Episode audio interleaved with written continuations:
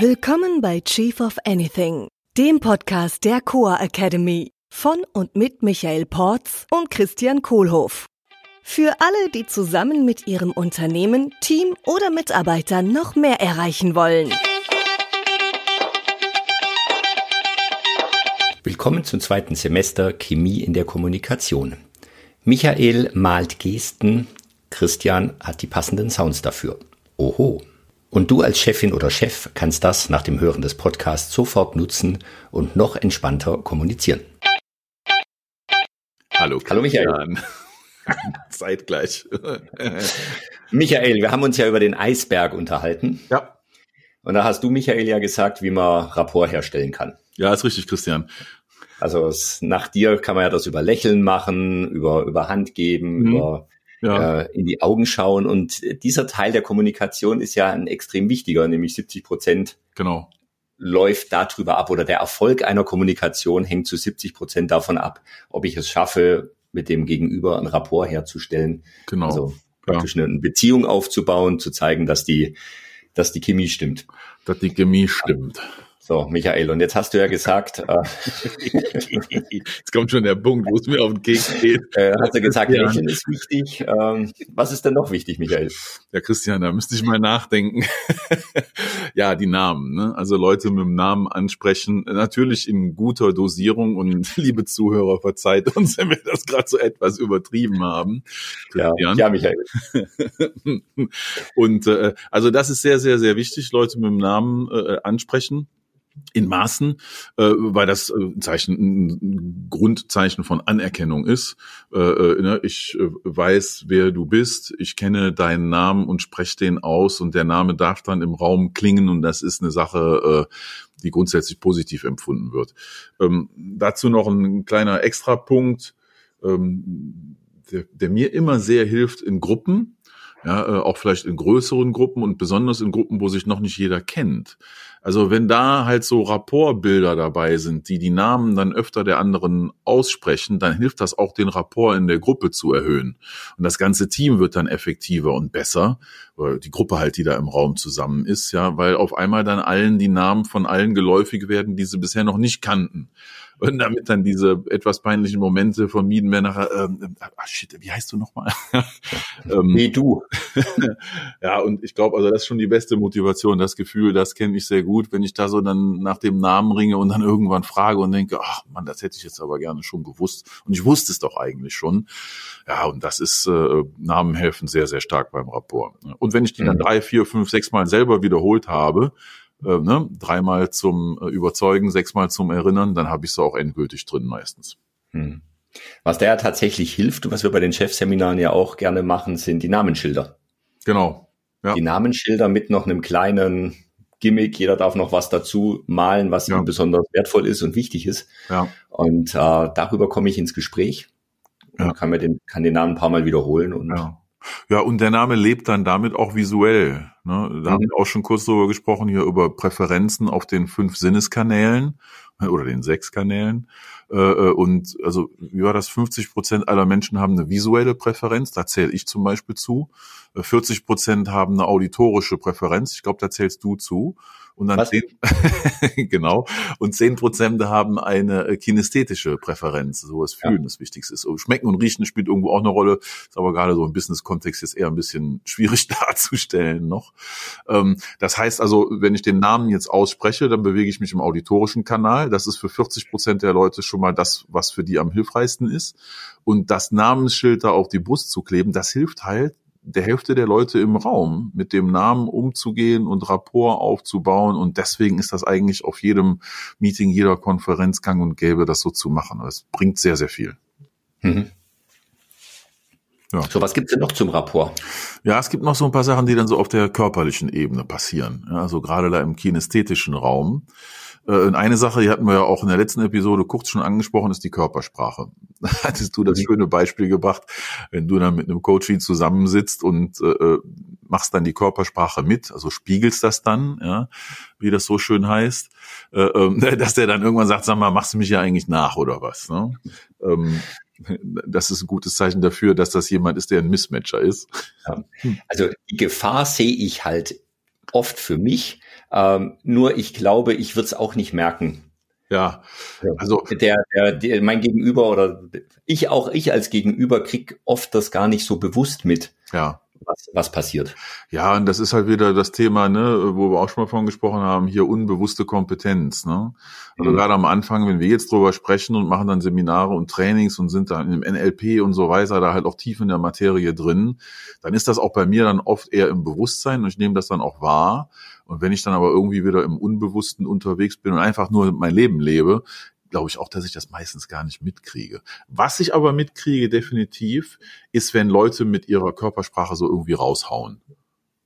Mhm. Also, also dann ist es echt rapportschädigend. Also wenn ich jetzt sagen wir mal, ich sitze jetzt also gerade ganz normal in einem Business Meeting und verhalte mich da so halbwegs für meine Begriffe normal und da hatte ich mal einen in einem Meeting und der saß mir gegenüber und der setzte sich auf den Stuhl, auf dem er saß, irgendwie quer drauf und legte dann die Beine über die linke Armlehne und seinen linken Arm hinten über die Rückenlehne und verschränkte dann den rechten Arm so im Nacken hinterm Kopf. Und weiß ich, war ich das? Nee, nee, nee, nee. Passiert mir gern auch. Vielleicht ist das jemand, der zuhört. Ne? Schöne Grüße. Und das war, äh, das ist ja auch alles in Ordnung. Ne? Nichts gegen die Körperhaltung und da bequem zu sitzen und so weiter.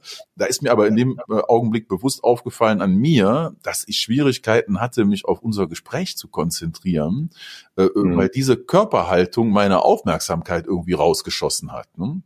Mhm. So, da war es echt ein, ein Rapport-Killer und da war erfolgreiche Kommunikation dann schwierig umzusetzen, weil die Körpersprache da einfach nicht synchron war und äh, damit uns in der Situation, also mir in der Situation nicht geholfen hat. Für, den, für meinen ja. Gegenüber war es vielleicht total toll und hilfreich. Kann sein, dass der sehr viel mitgenommen hat.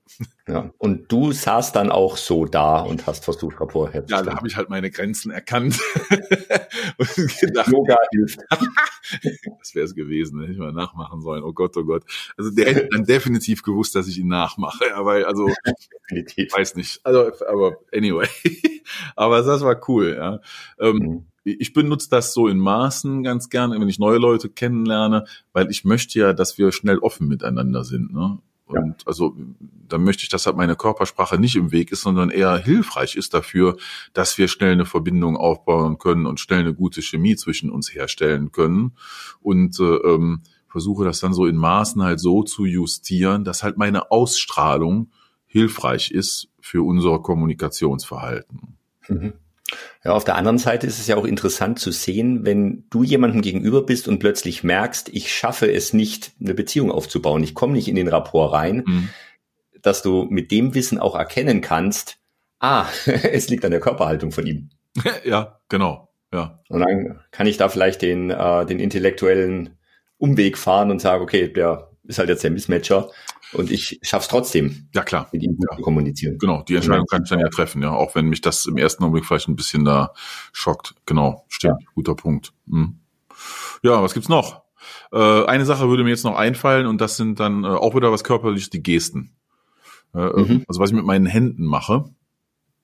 Ähm, auch wieder am, am Anfang mal ablesen, äh, wie sich der andere so verhält. Das hilft mir dann, also mich da rein zu grooven irgendwie und dann vielleicht auch mal mehr oder mal weniger mit meinen Händen mitzumachen. Also wenn ich mhm. jemanden gegenüber habe, der sehr viel gestikuliert, dann weiß ich, dann darf ich das jetzt auch mal machen, auch wenn es vielleicht nicht so mein Ding ist. Versuche es mhm. natürlich auf meine Art und Weise dann zu machen und denen nicht nachzuhelfen. Ja. Ähm, und dann äh, habe ich noch eine Sache gelernt, gerade im internationalen Kontext. Äh, es gibt sehr, sehr wenige Gesten, die wirklich auf dem ganzen Planeten gleich verstanden werden. Und die bieten quasi so eine Safe Base, äh, mit der ich äh, arbeiten kann.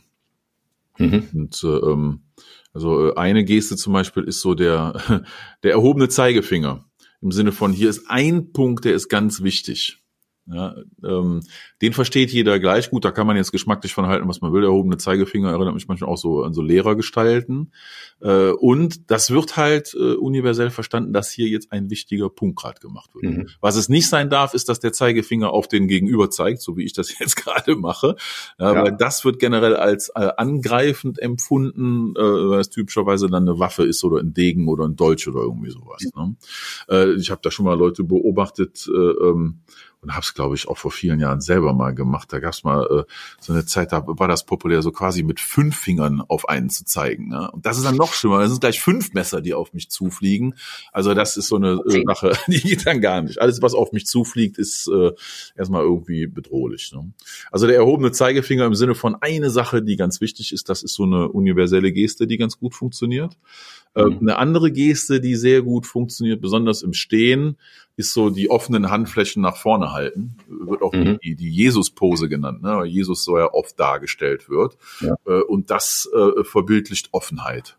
Ja, mhm. Im Sinne von hier, ich bin ganz offen mit dem, wovon wir hier sprechen, ja, und möchte da komplette Transparenz schaffen, dann würde ich die Hände so an die Seite nehmen und so halt wie in so Jesus-Darstellungen so ganz offen äh, äh an der Seite runterhängen lassen. Also auch gar nicht mhm. hoch sondern einfach ganz locker nach unten hängen mit den Handflächen Richtung gegenüber.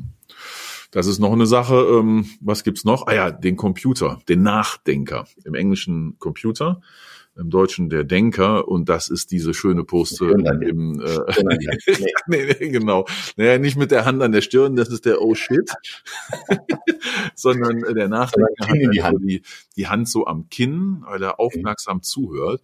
Und das Geile daran ist, was ich an mir beobachte, also wenn ich merke, dass meine Aufmerksamkeit driftet, und dass ich aber fokussiert und konzentriert bleiben will, dann nehme ich diese Haltung bewusst ein um mich in einen Zustand zu steuern, wo ich besser zuhöre. Mhm. Aber weil ich bin von, von Natur aus nicht unbedingt der allerbeste Zuhörer dieser Welt. Auch. Meine Frau jubelt gerade. Und äh, das ist so eine Geste, die hilft auch mir dann wieder zuzuhören, so wie ich es mhm. jetzt tun werde mit dir. Das heißt, dein Körper sie, äh, erlebt dich in der Denkerpose mhm. und denkt, oh, jetzt bin ich gerade ein guter Zuhörer. Genau. Also das ist so eine Feedback. Ja, genau. Ja. Ja, das ist, wir hatten ja gesagt, ne, uh, Leadership is my ability to influence. Und der eine Kreis war ja Influence myself, ne? also leading myself und mich selber beeinflussen. Das äh, ist eine so eine Methode, die mhm. da für mich gut funktioniert. Ja, und der Zuhörer ist dann halt, ne, so, also wichtig ist hier, dass die Finger am Kinn sind, nicht über den Mund. Weil wenn die Hand oder die Finger, dann ist so ein, oh Gott, oh, das ist aber schlimm. Was wirklich? Ja? das funktioniert nicht, sondern äh, so halt ne, am Kinn, dieser typische Denker, wie auch oft in so klassischen äh, Skulpturen oder Zeichnungen zu sehen ist. Ja. Was ich ja an der Ecke auch spannend finde, also die Gesten sind ja was, was der andere kinästhetisch oder auch visuell wahrnimmt. Mhm. Es gibt ja auch diese Universal Sounds. Ja. Praktisch äh, Sprachgesten sozusagen so wie. Oh. Welche Sinnespräferenz hast du nochmal? Welche Sinnespräferenz hast du nochmal? Ja, schon so ins Auditorische. Ich mal hier Bilder und stehe hier vor der Kamera und mache Gesten vor und du erzählst von Sounds. Und ich sag, oh, mm, jam, jam, jam. Hm. Ja. Und das kann ich tatsächlich auch nutzen, um, äh, um mich selber anzufeuern oder aber auch, äh, wenn ich wenn ich echt will, äh, mir die Laune zu verderben. Und wenn ich irgendwas mache, was mir nicht gefällt, dass ich es gemacht habe, und dann sage ich so, äh, die am besten noch äh, distanzieren und sagen, Kohlhof, das hast du wieder gut gemacht. da schaffe ich enorm schnell, mir schlechte Laune zu generieren und das schaffe ich bei anderen schätzungsweise auch. Das muss ich dich aber fragen. ähm, Christian, zu welchem Zweck machst du das denn? Zu welchem Zweck? ja, das mit der schlechte Laune, Self-Talk. Wozu machst du das? Ja, mach ich ja nicht mehr. Mach ich ja nicht mehr. Bloß ich, ich hab's drauf. Ich kann's, wenn es sein muss. Ja, Kompetenzen aufgebaut. Ja, genau. Ja, ich, ich kann das in beide Richtungen. Und es fällt mir eben auf, wenn andere das versuchen mit mir zu machen. Ja. So, oh, ja. soll das jetzt? Ja. Das ist Mist. So. Stimmt. Also diese Universal Sounds kann ich tatsächlich auch für mich nutzen und sagen so, ja, ja. gut gemacht. Das ist auch krass, wie die dann reingehen können, ne? Wenn jetzt jemand anders irgendwie so einen Sound macht oder dann bei mir halt ein Bild, hm. wie das manchmal so Buttons pusht, ne? Also, oh ja. Ne? so, boah.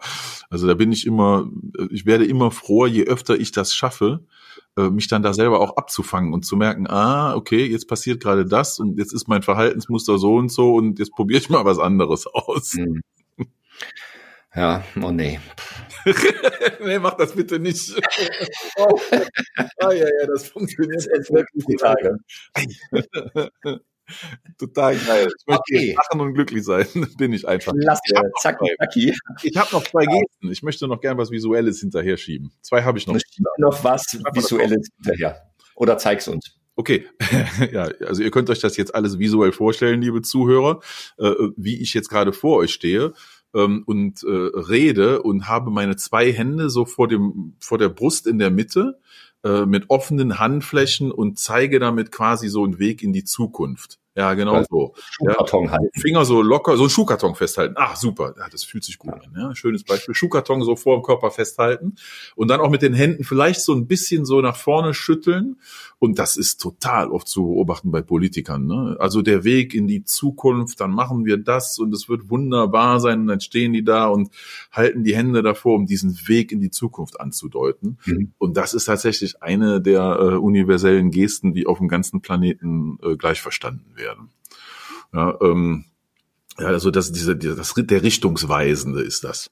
Äh, mhm. Und dann einen habe ich noch äh, über und das ist der Beschwichtiger. Äh, mhm. Der Beschwichtiger, das ist so wie ein Bett machen. Weißt du, wenn du so auf dem Bett, äh, so ein Bett so abklopfst am Ende, wenn du das gemacht hast und dann nochmal drüber klopfst, da, da stehe ich also vor jemandem und drück so, also auf, auf Hüfthöhe halte ich dann die Hände mit den Handflächen zum Boden, sage, es ist alles in Ordnung, wir haben die Situation unter Kontrolle, äh, und wir leiten jetzt die richtigen Schritte ein und äh, das ist alles äh, gut verpackt mhm. und wird wieder in Ordnung werden. Ja, der Beschwichtiger. Das war die letzte der universellen Gesten. Es gibt noch eine sechste, und zwar ist das, dass alles, was asymmetrisch ist, als weniger glaubwürdig oder sogar witzig empfunden wird. Ja, also wenn ich jetzt eine Hand hochhalte und die andere Hand runter, irgendwie sowas Clownmäßiges mache oder auch mit einem Bein so zur Seite stehe und also alles, was schräg und nicht symmetrisch ist, äh, mhm. ist äh, grundsätzlich weniger erfolgreich als äh, symmetrische Sachen. Und die ganzen Gesten, die wir gerade hatten, die sind alle symmetrisch, bis auf den Computer, aber der ist so quasi symmetrisch, weil jetzt also zwei Hände ans Kinn halten, ist halt einfach nicht so. Sieht halt auch dämlich aus. Ja. So, jetzt sind wir die äh, Gesten und die körperlichen Sachen haben wir sogar auch noch geschafft. So, das heißt, jetzt nochmal zu schauen, der Eisberg, den haben wir damit abgedeckt. Naja, noch nicht ganz. Ne? Also wir waren ja beim Eisberg, also 100 Prozent von erfolgreicher Kommunikation.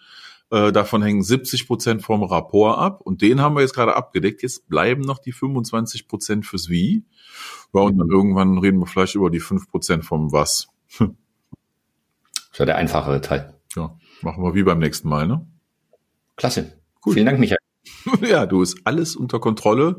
Die Zukunft wird wunderbar mit Lächeln und Strahlen, Christian. Danke, Michael. Tschüss.